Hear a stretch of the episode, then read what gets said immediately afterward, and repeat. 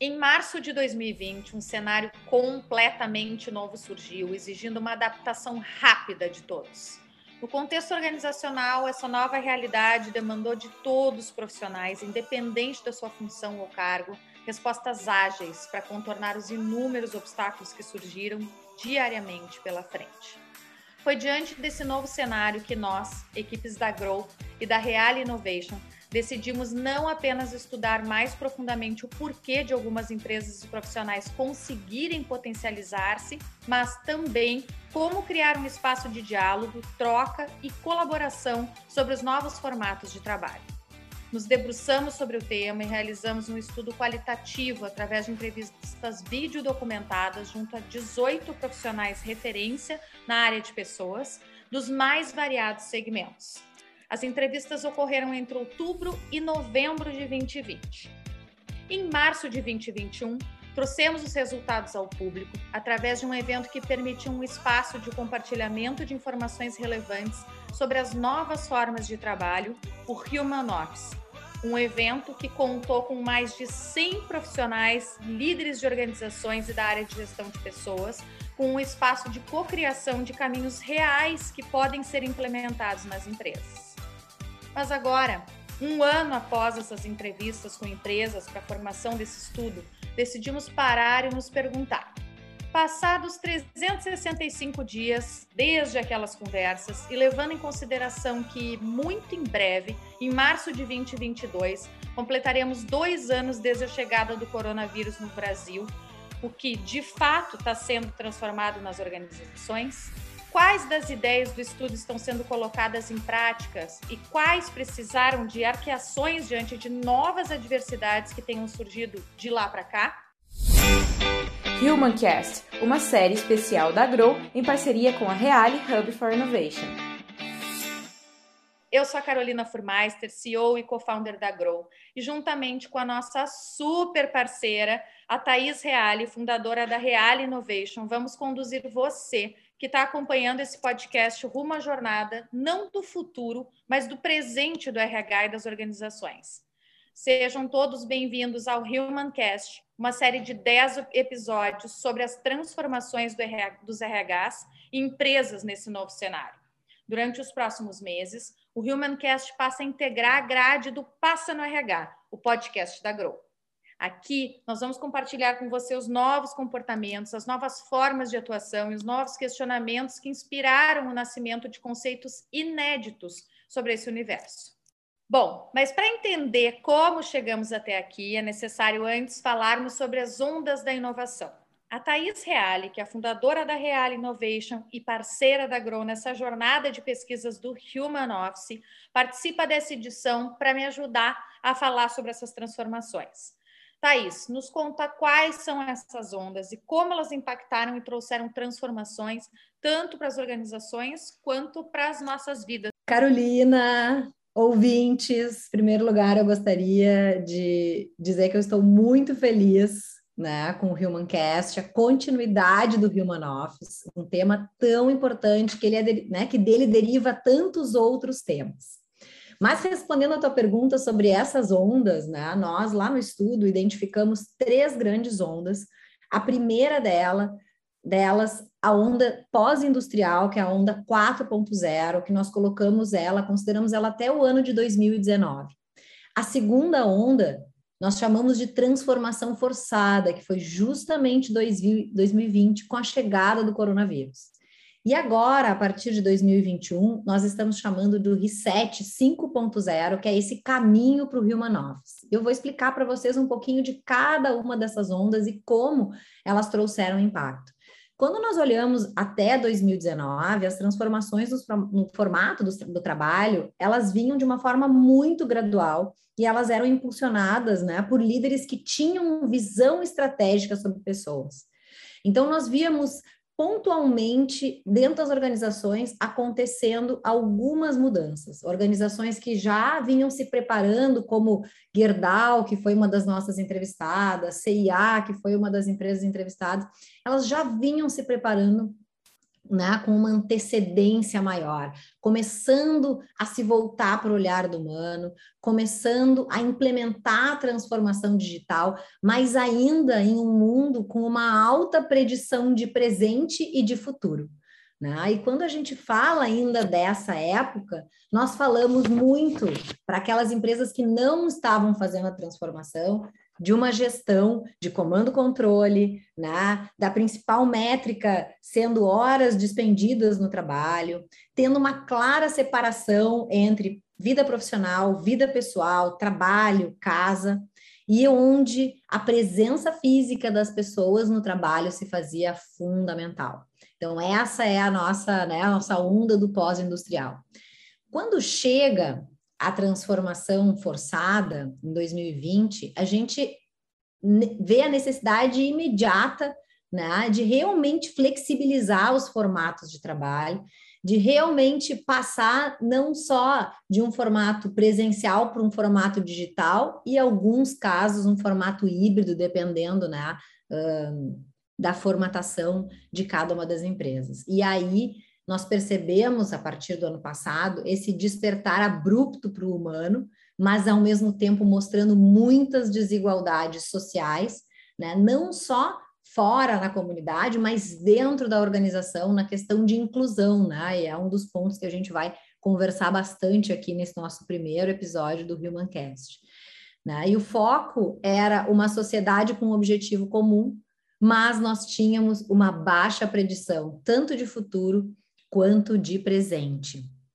E nesse sentido, as empresas que já estavam preparadas ali até 2019 foram empresas que surfaram de uma forma muito mais rápida nessa transformação de 2020. E lá no estudo, que nós acabamos fazendo ele, como a Carolina falou, em 2020, final de 2020, quando se olhava para esse nosso ano de 2021, se olhava uh, com, uh, com, uma, com uma lente né, de organizações realmente fazendo implementação de modelos que deram certo em 2020, fazendo ajustes daquilo que ainda não estavam funcionando, entrando cada vez mais naquele mindset né, do always beta, o sentimento de uma evolução permanente, de uma pivotagem, né, de uma prototipagem permanente e continuamente também realizando esse questionamento e revisão dos formatos de trabalho. Até porque, não necessariamente nesse ano, nós tivemos as pessoas voltando 100% para o presencial, nós temos muitas empresas que ainda seguem no modelo híbrido ou no modelo digital, né? mas a gente consegue perceber uma grande evolução. E aí, mesmo assim, ainda percebemos isso de uma forma descompassada, né? A gente não ter essa mudança tanto esperada aí que a, que a, que a pandemia nos trouxe, né? Que, que a onda da transformação forçada nos trouxe, ela não aconteceu de forma igual e não vem acontecendo de forma igual para todas as organizações. Mas aquelas que estavam já mais preparadas até 2019 e entraram 2020 de uma outra forma, chegando nesse 2021 também num outro momento. E aí eu posso até complementar, Caroline, queria te ouvir, assim, eu fazer uma pergunta para ti, né? Mas o que eu sinto é que lá naquele início de pandemia, e nós vimos muito nas falas dos entrevistados, nós tínhamos uh, muitas empresas uh, uma comunicação muito forte, uma comunicação muito contínua, né, com aquele objetivo comum, isso que nós vimos entre as empresas que realmente conseguiram fazer a mudança. Mas eu não sei o quanto as empresas seguem nessa batida nesse 2021. Eu fiquei com a percepção um pouco das pessoas mais cansadas com a questão a própria saúde mental e isso de alguma forma atrapalhando o, o, grande aprendizado que a gente teve no ano passado de estarmos realmente unidos como corporação, né, em prol de um grande objetivo comum. Queria te ouvir, não sei se o que, que tu poderia compartilhar também da tua, da tua percepção nesse sentido. Claro, Uh, não, bem interessante. Além da, do, disso que tu trouxe, né, dessa onda do, do always beta e do constante aprendizado e ver que as mudanças iam ser constantes, acho que veio muito em todas as organizações. Nunca se fez tão presente a questão do indivíduo no centro. Né? Colocar o ser humano no centro, entender que ele iria precisar de cuidados, né? De, em primeiro lugar, de instalar uh, condições seguras para esse indivíduo performar bem e, na sequência, seguir com programas de saúde mental para esse indivíduo. Parece que foi o grande despertar de todas as organizações. E compartilhando contigo, temos dúvidas também sobre esse ponto que tu está trazendo. Se será que se continuou esse senso de união pensando partir de, vamos pensar de junho para cá, porque me parece que esse foi um movimento muito intenso do início do ano até o meio do ano, mas agora, com as empresas começando a pensar na retomada no presencial, esse movimento um pouco confuso, as pessoas bastante cansadas do remoto também, se aproveitando da grande aprendizagem do remoto, que é possível performar sim no remoto, mas ao mesmo tempo agora de fato sentindo muita falta do retorno ao presencial. E da mesma forma, a gente tem notícias das empresas do Vale do Silício voltando com tudo ao presencial, né? Pelo, pelo, pelo grande aprendizado e, e mensuração também através de métricas sobre sim o um impacto na performance, nos resultados e por que não também no bem-estar desses colaboradores, porque o convívio social também nos traz bem-estar, né? A, a contribuição. Então, enfim, questionamentos, não tem essa resposta de pronto, né? Não, mas excelente. Eu acho que é, é, nessa troca que a gente vai construindo, né, esse futuro, já que o nosso estudo ele trouxe uma visão de 2020 para 2021, né? Então é legal da gente conseguir complementar essa nossa visão que estamos diariamente em contato com o mundo das organizações e com o mundo da, da gestão de pessoas aí no Brasil. Muito bom. Thaís, quem sabe tu fala um pouco mais sobre o formato de trabalho dessa última onda, né? Como ele aconteceu, de que forma os métodos ágeis entraram com tudo nessa última onda.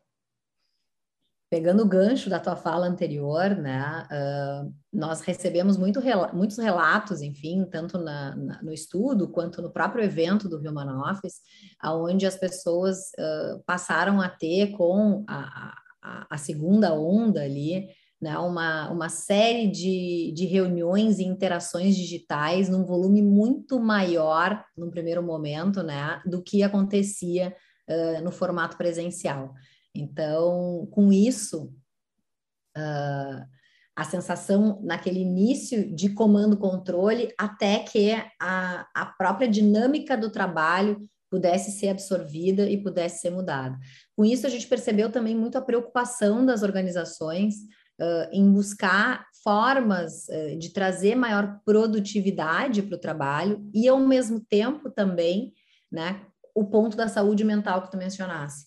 Então, os modelos ágeis de trabalho vêm sendo cada vez mais uh, realizados dentro das organizações, não necessariamente como uma política né, organizacional, mas sim muitos movimentos dentro de setores, dentro de áreas específicas que acabam, de alguma forma, tocando outras áreas da empresa. Então, quando a gente fala de conceito, né, desse formato de trabalho, não é só falar sobre presencial, híbrido, remoto e como isso de agora para frente vai ficar, né? Então, tem muitas empresas que estão criando políticas de quando o presencial ou de quando o híbrido vai acontecer, mas uh, modelos ágeis para suportar esse novo olhar para o trabalho, né? Esse olhar muito mais colaborativo, aonde a gente pode estar trabalhando. Eu vou trazer exemplos aqui, né, em função de, do curso de reuniões produtivas, o quanto o trabalho em arquivos compartilhados, por exemplo, faz a gente ganhar muito tempo e é onde cada um pode trabalhar no seu, no seu momento do dia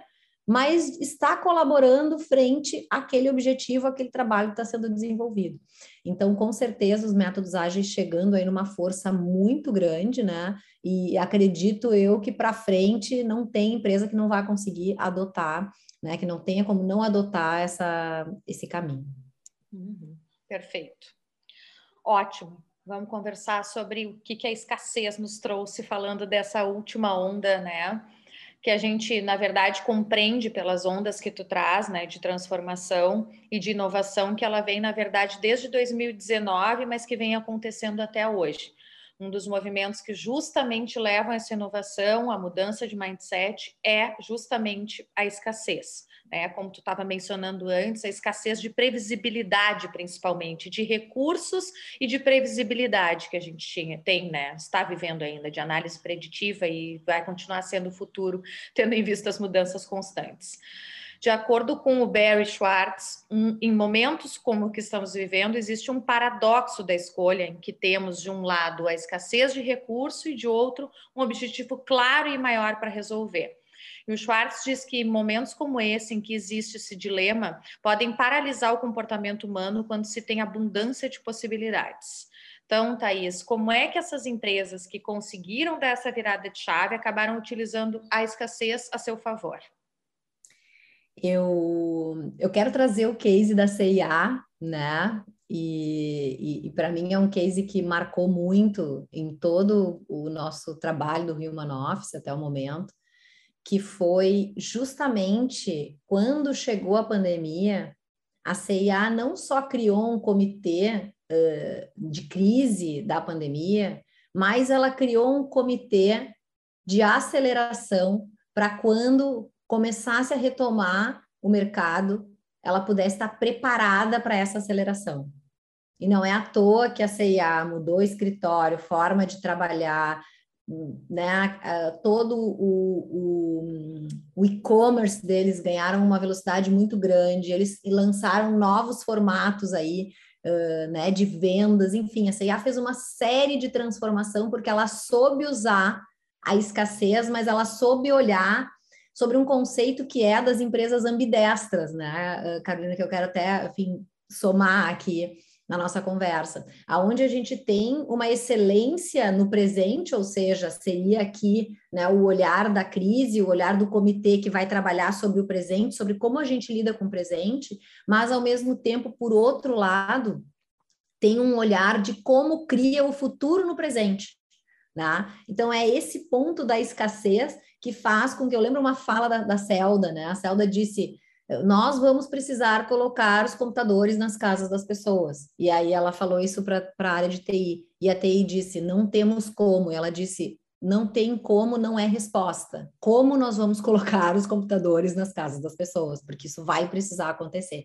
Então, é nessa escassez que a gente consegue realmente ampliar né, as possibilidades, a pensar fora da caixa, a começar a construir esse futuro através desse momento presente. E três pontos na minha visão, e foi por isso até que eu te fiz a pergunta agora há pouco, que ficaram muito claros em termos dessa escassez, né, e que foram diferenciais das empresas que nós entrevistamos e que realmente conseguiram fazer uma transformação. Elas tinham objetivos e desafios organizacionais claros e compartilhados pela alta gestão e da alta gestão com a empresa como um todo. Então, quando a gente tem esse momento de escassez, mas a gente sabe para onde nós vamos, isso é claro para toda a organização, a organização inteira vai trabalhar né, em prol de alcançar aquele objetivo, de atender aquele resultado. Então, tem uma frase da Raquel Rocha que eu acho muito legal, da Aerocosul, na área de recursos humanos, que ela falou: acabou essa coisa do eu cuido do meu, do meu departamento, dos meus objetivos, da minha entrega. Tá todo mundo pelo bem-estar dos colaboradores e pela saúde do negócio. Então, esse objetivo comum fez com que a gente conseguisse alcançar enfim, né, diversas ações inovadoras dentro dos negócios. E com isso, o segundo ponto foi essa postura ativa, transparente e de comunicação contínua. Né? Então, as empresas muito preocupadas com o fato de, né, de estarem distantes uh, dos seus colaboradores fisicamente, que eles se sentissem incluídos dentro do processo e que eles pudessem estar uh, pelo menos atualizados, independente de não se ter algum tipo de definição, né, sobre, o, sobre enfim, a baixa predição que nós tínhamos, mas ao mesmo tempo de saber que a empresa estava ali, que a empresa não tinha medo de falar, que a empresa estava compartilhando tanto as suas decisões quanto as suas próprias angústias em determinados momentos, né? Então, esse foi o segundo ponto. E o terceiro ponto, que na verdade é um resultado de tudo isso, é que gerou uma mudança clara de postura e de engajamento de todas as pessoas. Então, se eu tenho esse objetivo e esse objetivo ele é compartilhado, eu vou arregaçar a minha manga e vou fazer junto acontecer. Né? E se a gente for pensar num dia a dia fora uh, esse episódio que nós vivemos e que estamos ainda vivendo ele, né? Uh, normalmente a gente não tem essa clareza da alta gestão e esse compartilhamento da alta gestão em relação a para onde a empresa vai, né? E por que o porquê do meu trabalho. Eu, Thaís, que estou lá na base do negócio, eu consigo entender o porquê eu estou aqui, para onde nós vamos e por que, que isso faz sentido para todos. Então, para nós aqui, esses três pontos relacionados à escassez, eles foram muito importantes e que nesse meu questionamento eu volto a dizer para quem está nos ouvindo até que ponto isso segue, o quanto nós continuamos com essa clareza, o quanto nós continuamos né, com, com esse apontamento de objetivos e de caminhos Uh, por mais que, que sejam mais voláteis, que, que a gente precise pivotar mais, que precise fazer, mas o quanto nós estamos dando continuidade a essa postura que foi tão importante para as mudanças que aconteceram em 2020 nesse início de 2021. Perfeito, e que uh, as empresas possam ter isso sempre na pauta, né? Porque a gente não deveria precisar da escassez ou da crise para esses três nortes que tu está colocando, porque eles são vitais para o bom funcionamento de uma organização né? Foi, um grande ganho da crise, né? Da situação da, da pandemia em si que a gente viveu, mas excelente o teu questionamento, porque assim, isso tem que estar tá acontecendo sempre, porque é óbvio que isso tem um ganho de performance, de, de, de segurança psicológica no trabalho também, por parte das pessoas, por clareza da, das informações, por norte, por se sentir cuidado. Então, que isso não caia da pauta. A gente não precisa estar né, em crise ou em escassez para cuidar disso. Uhum. Isso. Eu acrescentaria também, Carolina, que eu tenho ouvido muito em vários treinamentos que eu tenho dado nas empresas, as empresas pedindo muito protagonismo dos colaboradores, né, dos gestores, dos líderes.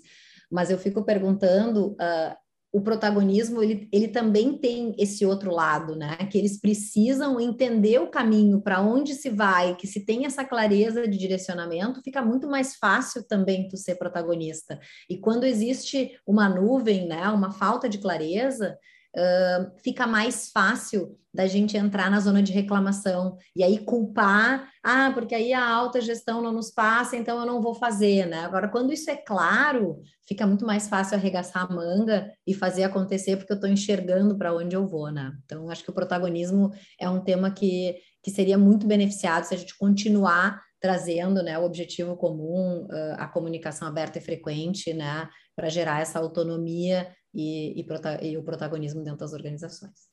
Perfeito, que é uh, o que tu está colocando é a empresa e a gestão também precisa ser protagonista, né? Para pedir protagonismo de cada um dos colaboradores, né? Mas onde é que tu entrega o teu protagonismo, a tua comunicação, o teu norte? Porque é isso que vai fazer com que as pessoas também possam responder a esse protagonismo com seus próprios protagonismos, né? Muito legal.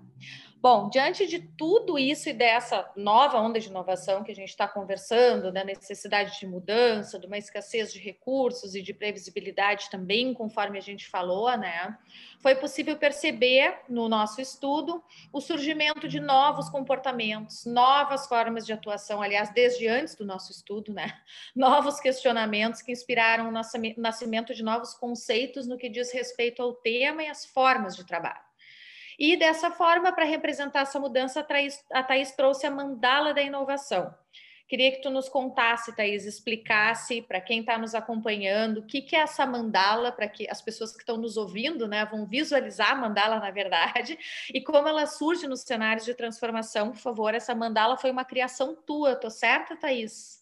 Isso, uma criação Legal. aí uh, minha, pautada na fala né, dos entrevistados e ao mesmo tempo também na experiência que eu tive no Vale do Silício em 2017, uh, onde fazendo análise do nosso estudo, eu comecei a me dar conta de vários elementos que eu ouvi lá no Vale que eles estavam presentes nessas falas, né? Então, o quão, é, o quão ela era importante.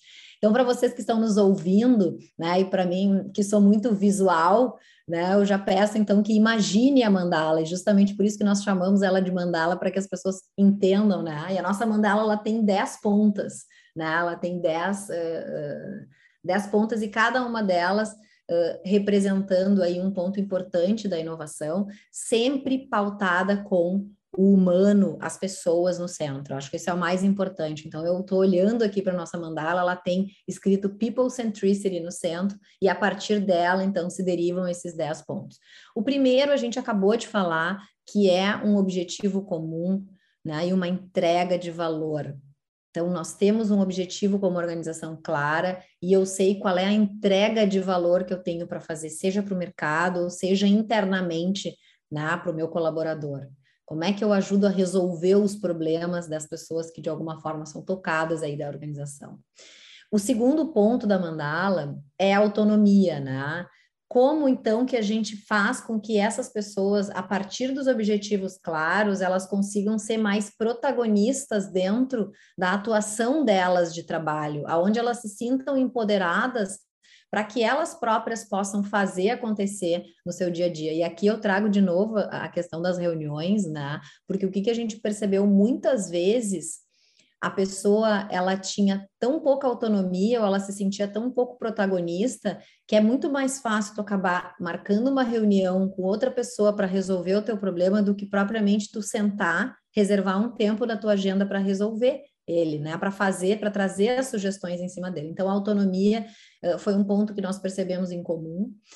Com o terceiro ponto, que é a comunicação aberta e frequente, então, uma, uma comunicação contínua, aberta, né? Aqui eu trago a, a Dani Plesnick da Deloitte, uh, que fez parte do evento do Human Ops, que esteve conosco. Ela trouxe uma fala muito interessante de momentos que eles vêm fazendo, abrindo espaços de conversa, de escuta, realmente a escuta ativa para os colaboradores. Então, não só uma comunicação que vem da empresa para o colaborador, para o líder, mas que também tem esse espaço para o líder e para o colaborador trazer o seu olhar para a empresa. Então, essa, essa comunicação de duas vias. O quarto ponto da mandala é o colaborar, né? Então, o co e o laborar entre parênteses, né, como forma de trabalhar, que é justamente essas trocas significativas, é justamente uh, o aproveitamento da diversidade que se existe dentro da né, que existe dentro da empresa, seja ela uh, de, uh, de conhecimento, seja ela de etnia, seja ela de faixa etária, não importa, mas né, o como essas empresas conseguiram, uh, através da pluralidade, gerar trocas significativas e chegar em soluções inovadoras. Né? O quinto ponto é o get things done. Então, é faz acontecer, é agilidade como princípio de ação. É o que a Celda disse: não tem como não colocar os computadores, a gente precisa fazer acontecer e precisa fazer acontecer agora, né? Então, não esperar. É claro que planejar é importante, mas a execução ela é mais importante do que o planejamento. O sexto ponto é o pensar fora da caixa né? Como a gente consegue quebrar os paradigmas? Como que a gente consegue fazer né, uma pergunta diferente para aquele problema que normalmente nós resolvíamos de uma certa forma? E aqui a própria escassez de recursos, né? Ou a própria escassez da liberdade, como não podemos estar presentes no trabalho lado a lado, nós vamos precisar entrar no digital e no digital vai, vai precisar acontecer, o pensar fora da caixa aconteceu. O sétimo ponto é o simplificar. E aí eu trago uma frase que veio lá do Vale do Silício, da experiência da Michelle Messina, que é uma grande consultora de startups lá no Vale do Silício, que tem um livro, inclusive, e me marcou muito quando ela falou, eu anotei que é a ideia é gratuita, executá-la né? É onde mora o valor. Então, quanto mais a gente conseguir executar e mais simples nós conseguirmos fazer com que a solução seja, ela é mais fácil de ser adotada, de ser aderida e de nos, né, ter a chance de gerar um resultado maior. Mas não só colocar na prática, aí vem o oitavo ponto, que é o mensurar o sucesso. Né? Então, as empresas que conversaram conosco, que nós vimos a mudança de postura, sim, elas estão pautadas em métricas, né? Sim, elas estão acompanhando essas métricas e fazendo, criando novos indicadores, né? Indicadores que tenham a ver com esse momento, uh, mas sempre acompanhando indicadores, né? A gente fala muito do People Analytics, né? Carolina, vocês ainda né, trazem um conhecimento muito grande sobre, sobre esse ponto. É isso, né? É a gente não deixar os dados escaparem, porque sim, eles são muito importantes na tomada de decisão. O nono ponto é o pivotar sempre que possível, sempre que necessário. Então, para quem não conhece, eu até falei a palavra pivotagem, né? No, uh, o pivotar é mudar o rumo, né? Então, isso se fala muito no mundo das startups, aonde tu já tinha feito um desenho, um modelo de negócio, mas quando foi fazer a validação desse modelo de negócio, percebeu que o valor não estava Uh, naquele, uh, naquele diferencial que se acreditava dentro do produto ou serviço, ou mesmo não, não foi valorizado pelo público, mas foi valorizado por um outro público que não se identificava. Então, o pivotar é a gente ter essa capacidade de mudança, de leitura através da mensuração do sucesso, através de uma leitura sensível da realidade, a gente poder dizer o seguinte: está oh, na hora de mudar. Eu tentei essa estratégia uma, duas vezes, ela deu errado, vamos, o que, que a gente pode fazer para mudar? Né? Para fazer de uma forma diferente. Que casa muito com pensar fora da caixa, que casa muito com colaborar, enfim, elas são muito interligadas, por isso a mandala. E, largar, só te complementando, largar a rigidez de mão de uma vez por todas, né?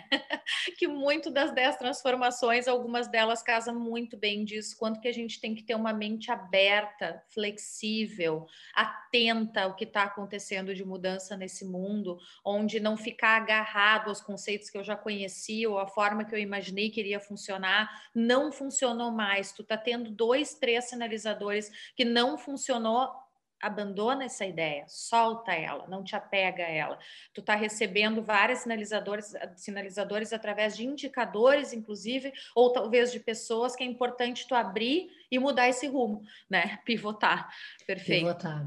E essa, e, e, essa pivotagem faz muito sentido quando a gente casa com a colaboração. Semana passada eu estava num, né? Voltamos aí as, as, as uh formações presenciais, né? E um grupo de supervisores uh, trazendo e ávidos por colaboração, trazendo soluções fantásticas para dentro do negócio, né? Então, o quanto a tua base, o quanto o teu colaborador, os teus, uh, os teus gestores, né, que estão abaixo de ti, podem te ajudar justamente a encontrar esses novos caminhos para pivotar, pivotar, né? Isso não precisa estar tá na mente de uma única pessoa, isso tudo a gente precisa mudar, não é só a alta gestão que tem a capacidade de trazer esses novos caminhos. Muitas vezes, quem está ali na base, quem está em contato direto com o colaborador, ou quem está em contato direto com o consumidor, tem informações, né, e tem a capacidade de estar tá ajudando a criar esse caminho dessa pivotagem. Enfim. E o último, Perfeito. então, Vai lá. O último ponto da mandala da inovação é o open the source, que é o que? Abra a fonte, né? Compartilhe as boas práticas, não tenha medo, não esconda, né? As coisas, né? As, uh, os bons resultados que a tua empresa, ou que o teu segmento, ou que a tua área alcançaram, porque quanto mais tu compartilhar, né? Essa, essa é um dos pontos. Mais a gente compartilha, a Celda é uma, né? A gente fala com a Celda, chama a Celda, a Celda está sempre à disposição para estar tá atualizando as coisas que estão acontecendo na CIA, porque uh, é a capacidade de execução da CIA que diz o quanto ela vai chegar e onde ela vai chegar. E quanto mais ela puder compartilhar os resultados, os caminhos, o que deu certo, o que deu errado, né, mais a gente consegue fazer com que o próprio mercado também se eleve em relação a isso, também possa usar essas práticas né, uh, como práticas suas uh, e alcance de novos resultados. E aí se fala muito isso nas redes sociais também, né? Todo o modelo aí do, do marketing digital, de entregar conteúdo antes de vender, etc., é, tem muito a ver com esse, com esse abra a fonte, né? Não tenha medo de compartilhar aquilo que vocês encontraram. Então, são esses 10 pontos da mandala uh, que a gente viu eles por trás aí de muitos comportamentos e muitas práticas dessas 18 empresas né, que nós entrevistamos em diferentes ramos de atuação, do agro, né, ao varejo, a área de, a área de uh, investimentos financeira, enfim, né? Uhum. Bem amplo. Show, Thaís. Demais esse conteúdo. Uh, vamos pegando desse gancho, né, da, da mandala, uh, relembrar aqui para quem está nos acompanhando quais foram as dez transformações que a gente identificou no estudo, falando bem de um depara, assim, para o pessoal ficar bem claro de visualizar uh, que a gente detectou no estudo, porque é dessas 10 transformações que a gente vai estar tá conversando aqui nos nossos próximos episódios. Sempre vamos estar versando entre uma pauta ou outra dessas 10 transformações. Então, conta para gente, por favor. Perfeito. Acho que tem um ponto bem importante, né? que não são provavelmente transformações que quem está nos ouvindo vai dizer, nossa, eu nunca tinha, isso é completamente novo para mim. Não. Mas o que, que nós notamos na trajetória dessas empresas que tiveram sucesso ou que vinham já desde 2019 fazendo essa transformação desse olhar mais humano, desse olhar mais para pessoas, desse human office mesmo, né? foi justamente em como elas reconceituaram temas importantes, temas que fazem parte da gestão né, do seu negócio. Então, o primeiro deles é. Thaís, primeira... peraí, deixa eu só te, te interromper, que eu quero complementar, que é esse ponto que tu trouxe, e fica o nosso convite também sempre assim, que é o ponto que eu sempre trago, né? Não, não é nada tão inédito do que, que tu nunca viu, tu já viu isso, mas uh, a tua empresa já conseguiu colocar em prática de fato isso né? Vamos pensar um pouco mais profundamente sobre a prática disso. Como nós já conseguimos evoluir e de fato colocar em prática essas transformações. Acho que o grande ponto de virada aqui para reflexão é a implementação prática mesmo. Vai lá, desculpa é isso aí. Não, e aí seguindo na tua reflexão um convite, né, como se cada uma das transformações tivesse uma régua de 1 a 10, o quanto a empresa tem caminhado nessa régua, né? Aonde ela está e para onde, com as ações que vocês estão fazendo hoje, ela vai chegar. Né? Então, acho que é super importante. A primeira delas é sair de uma estrutura física para ir para uma arquitetura do não espaço, aonde eu não tenho mais as pessoas né, ao meu olhar, perto aí da minha asa, ao meu controle, e eu preciso fazer, então, com que uh, o trabalho aconteça e flua nessa arquitetura do não espaço. Então, aqui veio muito uh, novos olhares para uh, para os escritórios. Qual é o papel hoje dos escritórios nas empresas? Né?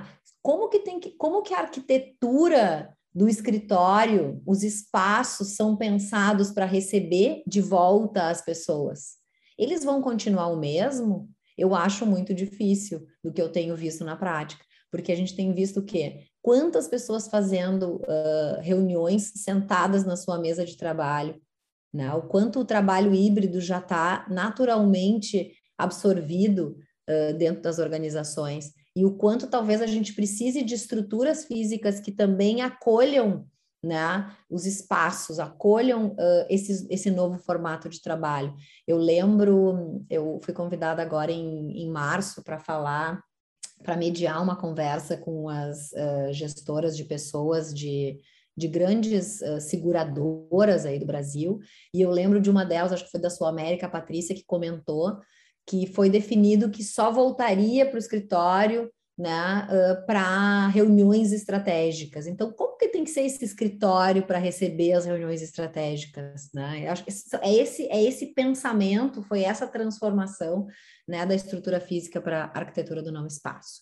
O segundo ponto é como a gente sai de um líder-chefe, de um líder comando-controle, de um líder controlador, de um líder que uh, o, o, número de horas que tu trabalha é que fala mais do que a tua entrega, para a gente chegar em um líder mentor, e um líder que tem a escuta atenta, que entende não só uh, como ajudar, como criar um ambiente para que o seu colaborador se desenvolva e consiga fazer a melhor entrega, mas que ele também possa fazer essa escuta mais humana, essa empatia sobre tudo aquilo que está acontecendo, seja na organização, seja na vida pessoal desse colaborador. Né? Então, essa é a segunda transformação. A terceira é um olhar de produtividade como tempo despendido por atividade, para passar a olhar a produtividade como qualidade e entrega. Tão bonito falar, mas tão difícil na prática de fazer. Né? Como que a gente mede essa produtividade uh, nesse momento? Uh, essa métrica, será que ela é uma métrica só quantitativa? Né? Então, esse é, é, isso que os gestores já vinham se perguntando, né? Ou será que ela traz métricas também qualitativas que a gente possa estar tá somando nessa entrega uh, mais tangível? O quarto ponto, a quarta transformação é de saúde mental como uma preocupação do RH, única e exclusiva, para saúde mental como a bandeira de todos. E aí, esse ano foi o ano, né? Esse acho que a gente já entrou o ano realmente assim, já, já era forte no final do ano passado, e esse ano mais forte ainda, porque aguentar dois anos sob incerteza prolongada, tendo a tua vida colocada em risco, a vida dos teus familiares, perdas próximas, na uh, economia, política, enfim, né? fez com que todos nós passássemos a olhar para isso. A quinta transformação é a gente sair de uma empresa que ela tem lá o quadro da missão, da visão, dos valores, para ir para uma empresa que tem a prática efetiva da cultura. Né? Então, ontem eu até estava num cliente, foi muito engraçado, ele estava dizendo, não, porque o nosso, né, a, a nosso parceiro de São Paulo uh, faz essas e essas práticas, e a gente aqui não tem, eu digo, mas lá ele está valorizando, faz parte da cultura dele olhar para o consumidor final e trazer o consumidor final no centro. Né? Será que aqui nós estamos com essa cultura? Né? Então, assim, realmente a gente precisa saber qual é a cultura da organização, quais são né, as, os grandes pilares dessa cultura, quais são os mantras que a gente tem, porque isso também auxilia o colaborador a saber na hora lá do trabalho dele como que ele vai entregar esse trabalho, de forma a potencializar mais a cultura e não simplesmente só a gente passar de bonito e ver, né, e ver uma frase ou duas frases, uns materiais bonitos na empresa, mas isso não acontecer de verdade. Sexta transformação é de fazer para aonde nós temos a hierarquia, eu já comentei aqui, né? Então é o diretor que é esperado que ele traga a solução e os demais precisam executar a solução para um fazer com, né? Então, poxa, será que só a alta gestão tem condições de colaborar nesse aspecto, nesse tema? O quanto eu consigo integrar e colaborar, o quanto eu consigo ouvir as pessoas da organização para que nós possamos juntos construir o melhor caminho? Ou o quanto eu posso fazer com o consumidor final, o mesmo, né, o mesmo olhar. A sétima transformação é precisamos pensar em diversidade para, precisamos agir para promover a inclusão. Então, é muito mais do que só falar na diversidade ou pensar na diversidade, mas é como na prática eu incluo aquele senhor de 65 anos que não tem a mesma facilidade que eu tenho com a tecnologia. Como eu faço para incluir aquele colaborador que mora com sete pessoas na casa dele e que ele vai ter que trabalhar em casa de alguma forma e não tem a internet ou a qualidade da internet, enfim, né? Aqui são, são muitos exemplos, como eu faço para incluir as mulheres, como eu faço para incluir os negros, como eu faço para incluir, enfim, aqui a gente tem um, uma, né, uma, uma, um vasto olhar sobre essa diversidade. O oitavo ponto é de transformação, é sair de soft skills como diferencial para os soft skills como essencial. E aqui eu quero abrir a palavra para ti, né? Melhor pessoa para falar sobre essa transformação. Toma uma água aí enquanto isso. uh, bom, é, a soft skills, sem dúvidas, né, trouxe a evidência. Na verdade, é uma, é, é uma questão que, que bom que a pandemia trouxe à tona, mas na verdade ela já vinha fervendo nas organizações e como uma evidência, né, desde muito antes. Mas, enfim, vamos olhar uma, uma questão que a seu tempo chegou, para que a gente possa tratar dela né, com mais propriedade, com mais respeito, com real dedicação de tempo. Hoje em dia, a gente sabe que um talento está muito mais atrelado às suas soft skills do que às suas hard skills, né? Do que a sua formação técnica, na verdade. Mas se a gente quer formar talentos nas organizações, se a gente de fato quer ter esses profissionais, qual é o nosso papel enquanto empresa de poder endereçar um cuidado com essas soft skills, no sentido de entender o que, que esses profissionais têm e também endereçar desenvolvimento de soft skills para eles, porque o que a gente fala muito é que um líder muitas vezes não é melhor, não é porque ele não quer ser melhor, é porque ele não sabe como imprimir novos comportamentos, ele não conhece. Todos nós, o padrão o padrão em que atuamos é o padrão que é conhecido para nós, que foi o que nos diz, como nos desenvolvemos e aqueles que temos potencial para aplicar até então, né? O quanto que é interessante a partir de programas de formação nesse sentido que a gente consegue aprender novos modelos, né? E óbvio que coloco isso na pauta da organização e coloco isso na pauta de cada indivíduo, como autor de busca do seu próprio desenvolvimento, né? Que entenda que passa a se conhecer, que exerça o autoconhecimento, quais são as tuas principais soft skills, como é que tu joga luz naquilo que tu tens por natureza e de fato consegue performar ainda melhor se colocando em posições, em projetos que combinam com as tuas soft skills e como é que tu cuida do desenvolvimento daquelas que tu detectou que eventualmente tu não performa tão bem, mas que são fundamentais para a escolha, para a trilha de carreira que tu mesmo fez para ti, né? Às vezes em conjunto com uma empresa ou às vezes numa carreira solo, tanto faz. Então, isso vem para a pauta uh, com muita força nesse momento. Que bom, tenho certeza, não vai sair mais, né? Vai ser importante, vai ser uma pauta bastante importante, que é olhar para as competências comportamentais e para as habilidades socioemocionais também. Nunca precisamos tanto de resiliência, cada um de nós, né? E ajudar a desenvolver a, a, a resiliência em todos os colaboradores da organização. Muito bom. Vamos então à nona, que tem muito a ver com também com as soft skills, né, Carolina, que é a sair da gestão de pessoas como uma área de apoio para gestão com pessoas, né, para gestão aonde aonde a área é protagonista da transformação. E aqui a gente começa a pontuar as mulheres e os uh, CEOs, novos CEOs que são provenientes de cargos da área de pessoas, né? Então a gente começa a ver cada vez mais a importância das pessoas, da organização, para que a gente consiga ter um bom desempenho como negócio. Então, essa transformação de uma, de uma gestão de pessoas para uma gestão com pessoas, né, para uma gestão protagonista da transformação do negócio. E aí chegamos na última, na décima, que é de office ou home office, para human office. Primeiro human e depois o office, né? Então, primeiro o olhar das pessoas e de como elas estão e de como a gente consegue fazer com que elas estejam na sua melhor versão, né? Para que elas possam aí sim entregar valor para o nosso, nosso negócio, para que entregando valor para o negócio também entregue valor lá na ponta e assim, né? faça girar essa, essa, esse círculo de abundância. Então, são essas as dez transformações aí que nós uh, trabalhamos de forma bem profunda, tanto no nosso relatório do Human Office, né? E também uh, no, no nosso evento, uh, com várias salas de cocriação nesses temas. Legal. Beleza, então chegamos ao fim desse primeiro episódio do Human Cast. Thaís, brigadão por mais essa parceria. Foi muito bom ter esse momento de troca e de compartilhamento de saberes contigo, sempre maravilhoso. E hum, antes de encerrar esse nosso podcast, eu tenho um convite.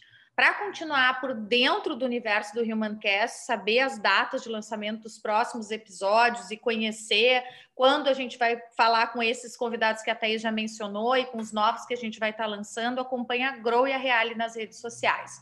No Instagram, busca os perfis Grow Underline GP e a Reale Underline Innovation.